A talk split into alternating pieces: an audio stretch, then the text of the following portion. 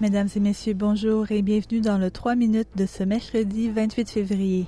Audrey Bourget aujourd'hui au micro de SBS French News.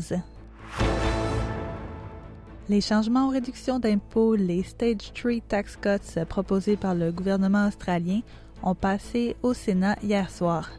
Les Australiens gagnant moins de 150 000 dollars par année verront donc des réductions d'impôts plus grandes que prévues, et ceux qui gagnent plus verront des plus petites réductions.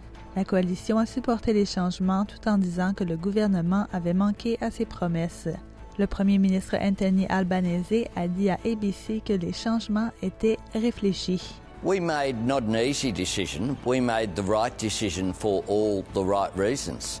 Uh, we know that families are under cost of living pressure.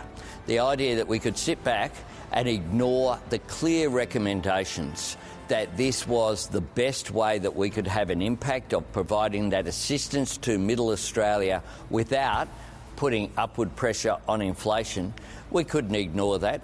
Un représentant des Nations Unies affirme qu'au moins 576 000 personnes à Gaza, soit un quart de la population, sont au bord de la famine.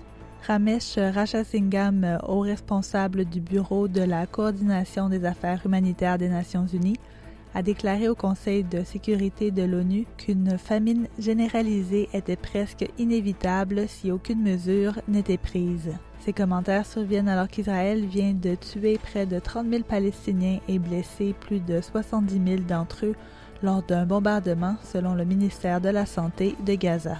M. Rajasingham a dit que les attaques constantes d'Israël ont placé les civils palestiniens dans une situation critique. Here we are at the end of February with one in six children under two years of age in northern Gaza suffering from acute malnutrition and wasting. And practically the entire population of Gaza are left to rely on woefully inadequate humanitarian food assistance to survive. Unfortunately, as grim as the picture we see today, there is every possibility for further deterioration. Military operations, insecurity, and extensive restrictions on the entry and delivery of essential goods have decimated food production and agriculture. L'ambassadeur de l'Ukraine en Australie a demandé plus d'aide pour son pays meurtri par la guerre. Alors qu'on marquait le deuxième anniversaire de l'invasion russe, Vassil Miroshnichenko a demandé un support consistant pour son pays. Ukraine's people are fighting hard, but they do not have enough military, humanitarian assistance, and reconstruction support to win, and thus to end this war.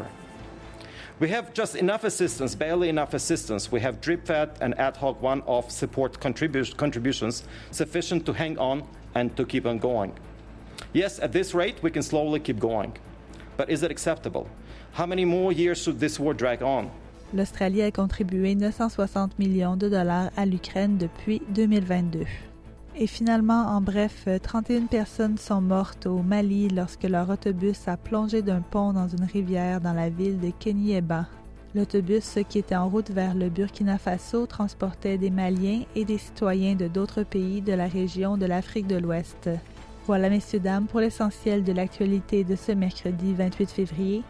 Je vous souhaite de passer une excellente fin de journée. Demain, vous retrouverez mon collègue Bertrand Tungandame pour un nouveau bulletin du 3 minutes sur SBS French News.